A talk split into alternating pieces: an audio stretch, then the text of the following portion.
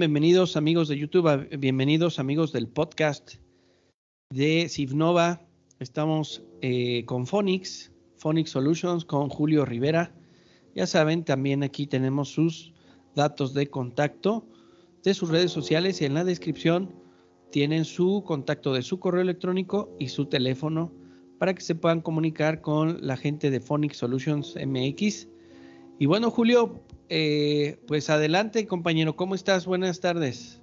Hola, muy buenas tardes, David. Un, gusto estar aquí con ustedes como, como ya lo hemos hecho costumbre desde diciembre, David, para presentarles temas de interés. Eh, el día de hoy vamos a continuar con, con el tema que vimos el día lunes sobre las ACAPES, pero esta vez vamos a tocar todo lo concerniente a las personas morales.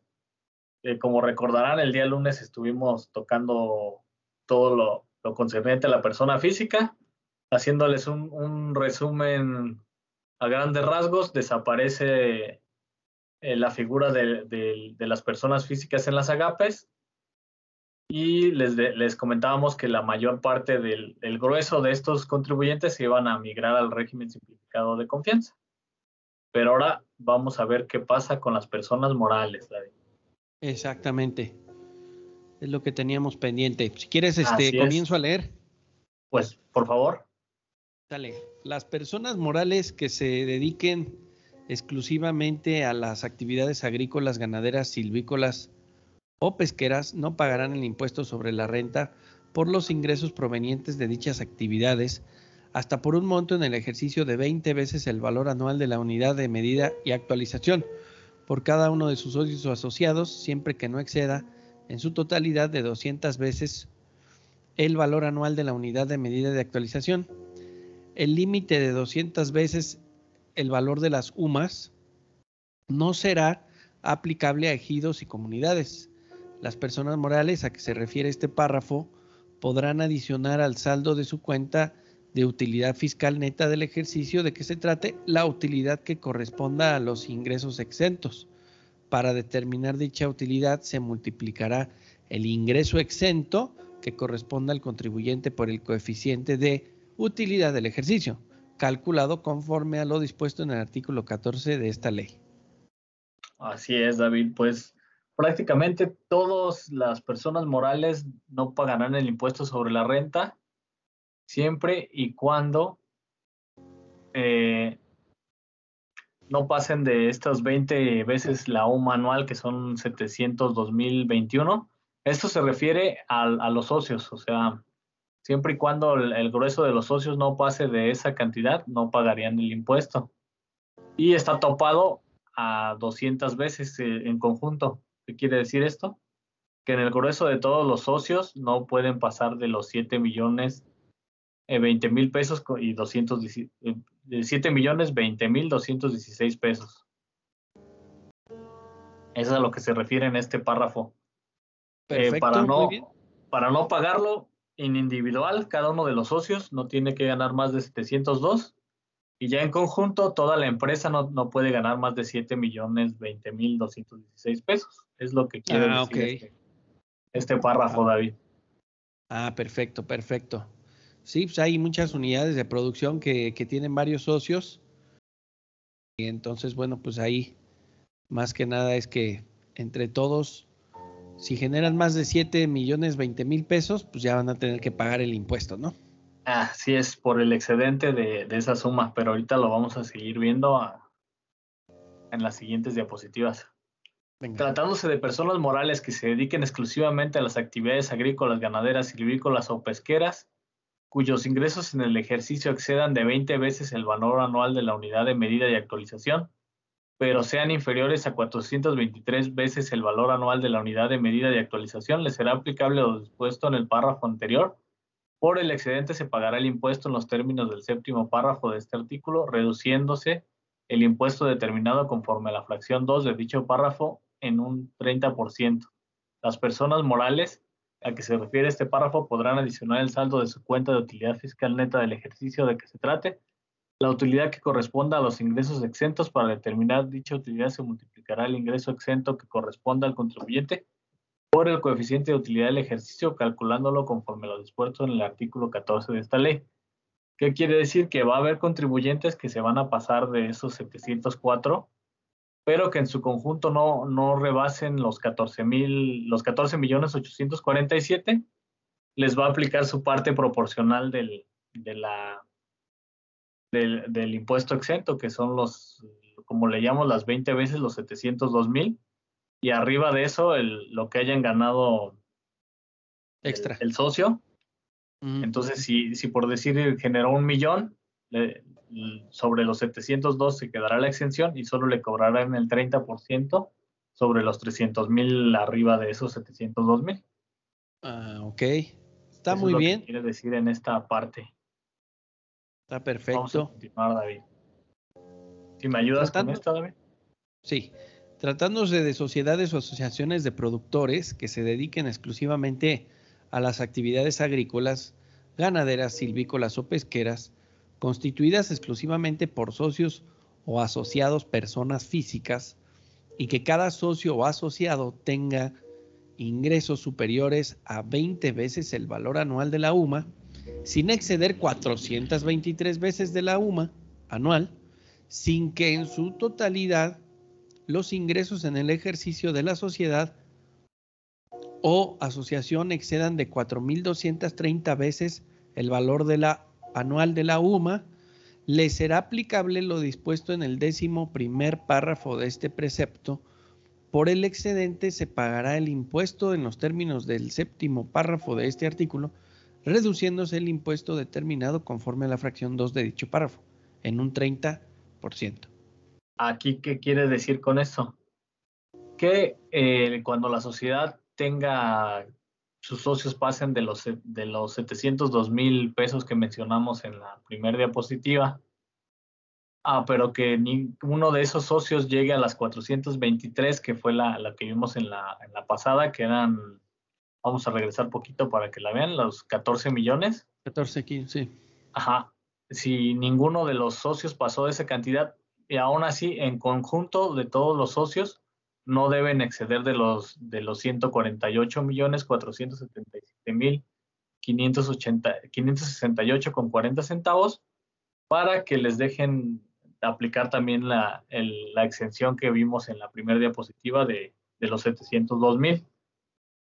Mm. O sea, la sociedad en el conjunto no debe de pasar de esos 148 millones para que les dejen para que les dejen eh, exentar e-, ese ISR por los 702 mil pesos.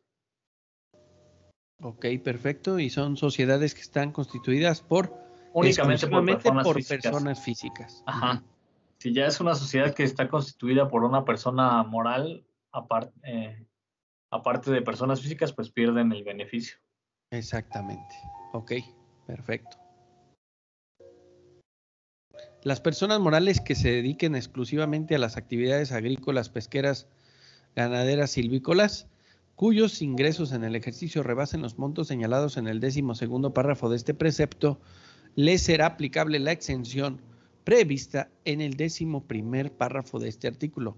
Por el excedente, se pagará el impuesto en los términos del séptimo párrafo de este artículo y será aplicable la reducción a que se refiere el décimo segundo párrafo de este artículo hasta por los montos establecidos. Las personas... Encontré esto en internet para poner el Ay, Dios mío. Las personas morales a que se refiere este párrafo, es que se activó aquí el asistente este.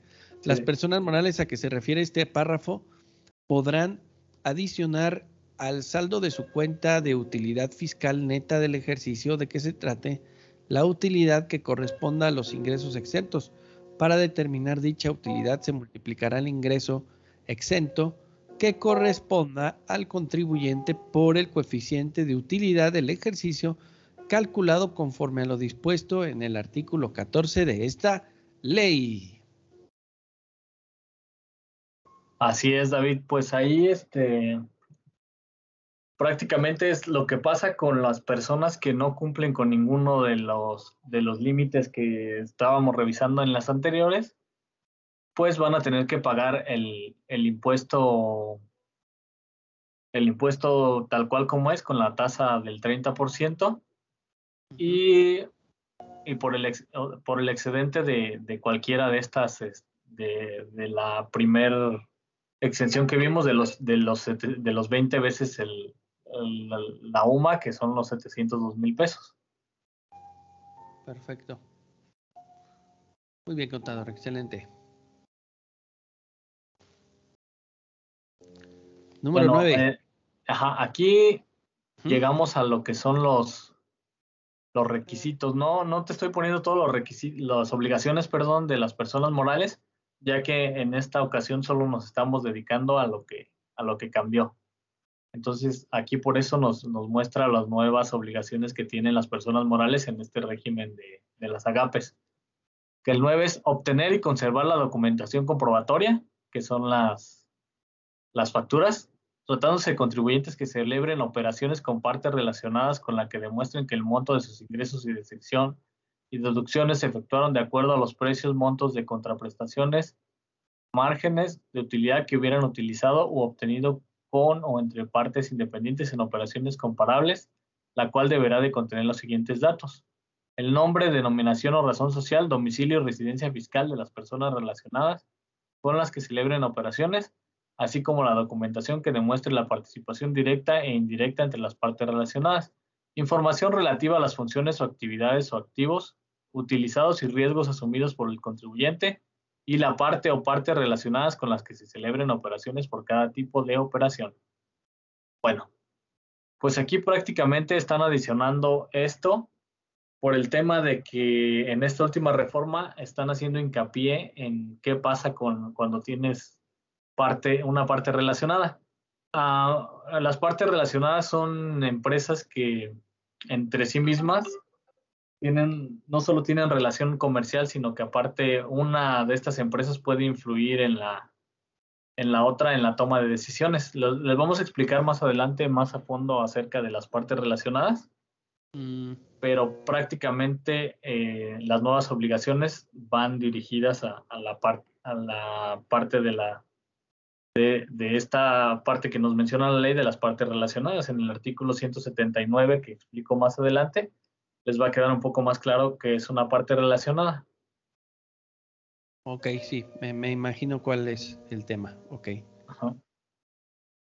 Le inciso C, información y documentación sobre las operaciones con partes relacionadas y sus montos por cada parte relacionada y por cada tipo de operación de acuerdo a la clasificación, así como con los datos y elementos de comparabilidad que establece el artículo 179. El método aplicado conforme al artículo 180, incluyendo la información y la documentación sobre operaciones o empresas comparables por cada tipo de operación, así como el detalle en la aplicación de los ajustes que en su caso se hayan realizado en los términos del artículo 179, párrafo tercero. La documentación e información a que se refiere esta fracción deberá registrarse en la contabilidad, identificando en la misma el que se trata de operaciones con partes relacionadas, presentará más tardar el 15 de mayo del año inmediato posterior a la terminación del ejercicio de que se trate la información de las operaciones que realicen con partes relacionadas efectuadas durante el año de calendario inmediato anterior, que se solicite mediante la forma oficial que al efecto aprueben las autoridades fiscales. Es correcto. Así es. Bueno, aquí el tema va a ser cómo podemos... Ajá, sí, es, es, la, entrega de la información, el... Formato, ¿no? Los formatos que de lo, de, lo que se refiere a esta nueva información que tenemos que estar entregando y las, los plazos de, que tenemos hasta el 15 de mayo del año inmediato posterior para, para entregar toda esta información que nos van a estar requiriendo. Ajá, es correcto. Este, todo, todo va a venir, de aquí en adelante va a venir a hablarnos de las, las nuevas obligaciones eh, acerca de las partes relacionadas. Aquí, pues ya como les mencioné yo en la diapositiva pasada, lo que, la, información que nos estaban requiriendo, y en esta diapositiva pues vemos la forma de, de entregarla y los plazos que tenemos para, para ello. Efectivamente. Sigamos, tratándose de personas morales que celebren operaciones con partes relacionadas, estas deberán determinar sus ingresos acumulables y sus deducciones, autorizadas considerando para esas operaciones los precios, montos de contraprestaciones o márgenes de utilidad que hubieran utilizado o obtenido con o entre partes independientes en operaciones comparables. Para estos efectos aplicarán los métodos establecidos en el artículo 180 de esta ley en el orden establecido en el citado artículo. Tratándose de contribuyentes que estén obligados o hayan optado por dictaminarse en los términos del artículo 32A del Código Fiscal de la Federación, deberán dar a conocer en la Asamblea General Ordinaria de Accionistas un reporte en el que se informe sobre el cumplimiento de las obligaciones fiscales a su cargo en el ejercicio fiscal al que corresponda el dictamen. prácticamente seguimos con el, con el mismo tema. Aquí, como podremos observar, nos, nos están indicando de, eh, de que al momento de hacer las operaciones eh, las comparemos por decir, les voy a poner un ejemplo así muy rápido. Eh, tú eres eh, un productor de limón, como estamos viendo aquí la imagen, y tiene, tienes una empresa que es, eh, digamos, tu hermana que produce zumo de limón. Lo que quieren que compares es si tú, por ejemplo, al, lo, lo, fuiste a vender al mercado y allá lo llevaste al, al mercado de abastos y allá lo vendiste en en 30 al kilo, pero a tu hermano que vende zumo de limón, que es tu otra empresa, se lo das en 10, pues ahí es donde, lo que Hacienda está buscando, que veas que no, que no por el precio, por el flujo que tengas intercompañía, no afectes a la economía dando un precio, tomando un precio mucho menor o mucho mayor con las empresas que, que pertenecen a tu mismo grupo empresarial. Es básicamente lo que nos están tratando de explicar aquí. La misma red, digamos, ¿no? La misma Exactamente. red. Exactamente. Ok. Sí, para controlar el precio, porque pues está cañón. Exactamente. el 20, David, ¿me ayudas con ese? Sí, informar a las autoridades fiscales a través de los medios y formatos que para tal efecto señale el, SAT, mediante reglas de carácter general, la, la, enajenación de acciones o títulos de valor que representen la propiedad de bienes emitidas por el contribuyente, efectuada entre residentes en el extranjero sin establecimiento permanente en México. O sea, la venta de, acciones, este, el ser socios de cooperativas, certificados de aportación, etc. La información a que se refiere esta fracción deberá presentarse a más tardar durante el mes siguiente a la fecha en la que ocurra esa operación y deberá contener por lo menos los siguientes datos. Fecha de la enajenación de los títulos de valor o de las acciones, nombre, denominación o razón social, número de identificación fiscal y país de residencia de los residentes en el extranjero que compraron estas acciones, fecha de entero del impuesto sobre la renta, monto del impuesto pagado. Las personas morales que no presenten la información a que se refiere esto serán los responsables solidarios en el cálculo y entero del impuesto correspondiente al residente en el extranjero, en los términos del artículo 26, fracción 11 del Código Fiscal de la Federación. O sea, si, porque el extranjero, si no quiere pagar impuestos, pues tómala. Aquí van a ser los, los responsables, los mexicanos, ¿no? Así es. Ok. Sí, es que eh, entre las partes relacionadas, pues también puedes pertenecer a un consorcio internacional. Entonces, por decir, um, Kellogg's tiene, tiene aquí una, una subsidiaria que le produce cereal y es hermana de Kellogg's Internacional, pues ahí es donde nos aplican, eh, eh, también nos está aplicando la parte de, la, de las partes relacionadas, se convertiría en una, en una parte relacionada como Kellogg's México, que, que Kellogg's México tuviera aquí producción de, de grano, se convirtiera en una parte relacionada y la, la, la que esté registrada aquí en México sería la que estaría aplicando esto que, mencionas, David. Ok. Perfecto, contador. Excelente cosa. Vámonos a el 76A. Los contribuyentes señalados en los artículos 32A, segundo párrafo y 32H, fracción, fracciones 1, 2, 3, 4 y, y 6 del Código Fiscal de la Federación que celebren operaciones con partes relacionadas en adición a lo establecido en el artículo 76, fracción 9 y 12 y en relación al artículo 179, primero y último, y último párrafo de esta ley, deberán de proporcionar a las autoridades fiscales las declaraciones anuales informativas de partes relacionadas que a continuación se mencionan. Las declaraciones referidas en las fracciones 1 y 3 anteriores se deberán presentar a más tardar el día 31 de diciembre del año inmediato posterior al ejercicio fiscal de qué se trate y tratándose de la declaración a que se refiere la fracción 2 a más tardar el 15 de mayo del año inmediato posterior al ejercicio fiscal de qué se trate. Bueno, aquí también les voy a hacer una pequeña explicación de qué son partes relacionadas, ya que venimos hablando mucho de ellas desde hace tres o cuatro diapositivas. Y esto, este es un pequeño extracto que les saqué del artículo 179 de la ley del impuesto sobre la renta.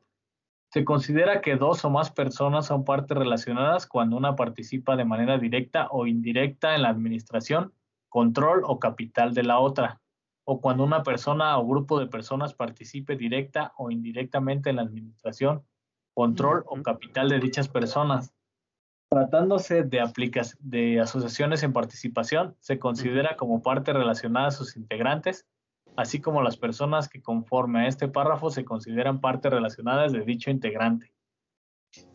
También se consideran partes relacionadas de un, de un establecimiento permanente, la casa matriz u otros establecimientos permanentes de la misma, así como las personas señaladas en el párrafo anterior y sus establecimientos permanentes. Salvo prueba en contrario, se presume que las operaciones entre residentes en México y sociedades o entidades sujetas a regímenes fiscales preferentes, como es las agapes, son entre partes relacionadas en las que el precio y los montos de las contraprestaciones no se pactan conforme a los que hubieran utilizado partes independientes en operaciones comparables. ¿Qué quiere decir esto? Lo que te mencionaba. Tú a lo mejor puedes tener tu, tu rancho de, cría de, vacas y ser socio de una empresa que, que produzca cárnicos. Entonces, te vuelves parte relacionada cuando no pactas un precio como, como el que está en el mercado. ¿Qué quiere decir esto? Que tú, más o menos como el ejemplo que les decía del limón, puede ser que tú le vendas a la misma, el mismo ganado a, a otra persona a, un precio de mercado, pero a la empresa donde tú eres socio le estás dando, le estás manejando precio más, ya sea más alto o ya sea más bajo en beneficio de la otra empresa. Exacto, como dice el tercer párrafo del lado derecho, ¿no? Exactamente. Son, son, entre partes relacionadas en las que los precios y montos de las contraprestaciones no se pactan conforme a lo que hubieran utilizado partes independientes en operaciones comparables o de la competencia. Así es. Más aparte, el otro supuesto sería el de que participan en la administración de otra sociedad, ¿no? Que o sí, controlo otra sociedad o tengo inversión en otra sociedad. Entonces yo soy parte relacionada. Así es. Si tú, por ejemplo, eres, eh, tienes el rancho, rancho N y participas en, en, una fábrica de quesos, quesos La Villita o, eh, otra, parte otra parte tienes acciones y tienes voz y voto en la, junta de, socios, pues ahí te conviertes también en una parte relacionada. Exactamente. Y el último parrafito del 179 nada más nos habla que serán aplicadas para todos estos supuestos las guías de, sobre precios de transferencias para las empresas multinacionales y las administraciones fiscales para determinar eh, los precios de transferencia intercompañías, que es más, más o menos para poner todas tus, tus, tus operaciones que, que hiciste con tus partes relacionadas que queden a precio de mercado. O sea, que no queden ni arriba ni abajo del precio del mercado estándar. Exactamente, contador. Excelente, me parece perfecto. Y vámonos a la última. Para los efectos de lo dispuesto en este artículo se considera utilidad fiscal neta del ejercicio la cantidad que se obtenga de restar el resultado fiscal del ejercicio lo siguiente. El impuesto sobre la renta pagado en los términos del artículo 9 de esta ley.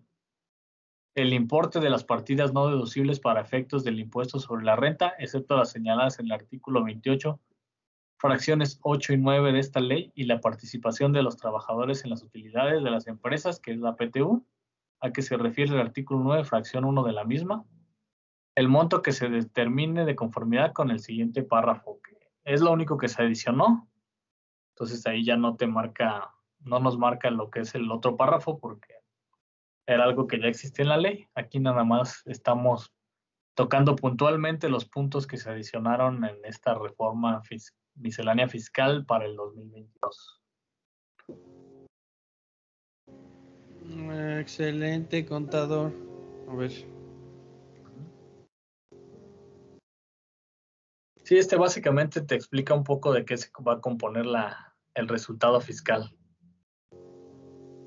Sí, está. Está perfecto. Muy bien, muy bien, muy bien, muy bien. Esta ya la, ya la dijiste, ¿verdad? Sí, sí, sí, ya la dijiste. Sí.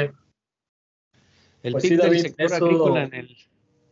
Eso prácticamente es la parte legal para la parte fiscal que cambió para este sector primario. En resumen, resumen, pues ya saben, personas físicas desaparecen de, este régimen.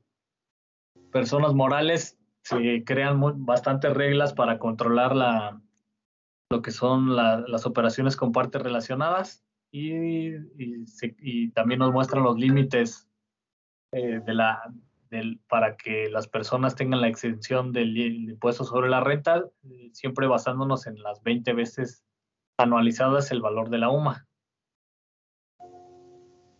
Eso sería en resumen los cambios que, hubo para esta última reforma. Excelente, contador, excelente. Pues sí, ahí tenemos ya el panorama completo de lo que es el impuesto para los agricultores, ganaderos, pescadores y silvicultores, toda la actividad primaria en estos artículos que acaba de pasarnos el contador Julio de Phonics Solutions MX. Y bueno, pues un panorama muy importante eh, porque este sector agrícola, pues lo había comentado el contador, es muy importante, es muy importante para la economía nacional, es la base de la economía, nada más y nada menos que el Producto Interno Bruto del sector agrícola en el primer semestre de 2021 representó 771 mil millones de pesos. ¿no? Eh, en personas ocupadas en el sector primario eh, asciende a 6 millones 400 mil personas. Eh, no es mucho, realmente es muy poca gente la que se dedica al sector primario. Sin embargo, bueno, su aporte al Producto Interno Bruto es importante. Y el valor de las exportaciones agroalimentarias de enero a mayo de 2021 en millones de dólares es de 18.700 millones de dólares. Eso es lo que aporta el sector agroalimentario en México para el tema de las exportaciones. Y bueno, pues estas estadísticas las acabo, se las estoy eh, pasando de la página de estatista.com, Estatista Research Department. Eh, de el último dato que tenemos es de octubre 2000, 2021, ¿no? El último trimestre del, del año pasado con datos, digamos, del primer semestre. Primer semestre. Vamos a ver cómo se va a comportar. Esperamos que tenga un repunte, obviamente, toda esta actividad para este año 2022. Así que bueno, pues señores, eh, pues nada, este contador, estamos listos. Listos. Para, para ya los siguientes temas que vamos a estar preparándoles a todos ustedes. Así es, David que serán ya los de ventas, los de estrategia, ¿no? Los eh, financieros. creo que nada más nos queda pendiente qué, qué, pasa con las sociedades financieras de inversión para en esta última reforma. Creo que lo, lo, lo, podremos tocar el viernes, a lo mejor ya para cerrar ahora sí esta semana con, con todo lo referente a la última miscelánea fiscal y ya poderles dar diferentes temas fuera de lo fiscal. Más enfocados también a, las finanzas, a la contabilidad en general, a la mercadotecnia, a las ventas y a la parte legal, legal mercantil, legal laboral, legal administrativo y legal corporativo. Efectivamente, efectivamente, contador. Pues bueno, este decirles también que Julio va a estar también dando una conferencia en eh, la Secretaría de Desarrollo Sustentable, ¿no, Julio? Así es, el día 3 de, de, abril vamos a estar por ahí presentándoles el tema de finanzas básicas para negocios, donde puntualmente estaremos eh, mostrando, enseñándole a los negocios a los aspectos básicos de las finanzas para que puedan desarrollar sus actividades de la mejor manera. 3 de abril es correcto, es correcto. Que sería este lunes. Así lunes 3 de abril. 9 y media de la mañana a 11 y media. Muy bien. Este, yo por otro lado voy a estar el 2 de marzo. El 2 de marzo igual dando un tema de estrategia de ventas para eh, la misma secretaría. Así que pues les vamos a dejar aquí el, enlace para que se puedan conectar y puedan estar en, esta en estas conferencias, ¿sale? Eh, finanzas básicas con el contador y estrategias de ventas acá eh, con su servidor. Así que bueno, señores, pues nos vemos el viernes por acá. Esperamos ya poder hacer algo ya en vivo, pero bueno, este, por lo mientras lo vamos a estar grabando y lo vamos a estar subiendo a YouTube y a todas las redes sociales. Sigan ahí al contador Phonic Solutions MX, bueno, el contador Julio Rivera en sus redes de Phonic Solutions MX, ¿no? Por Así es, David. Muchas gracias y estamos y nos vemos el viernes por aquí. Estamos en contacto. Muchas gracias. Cuídense.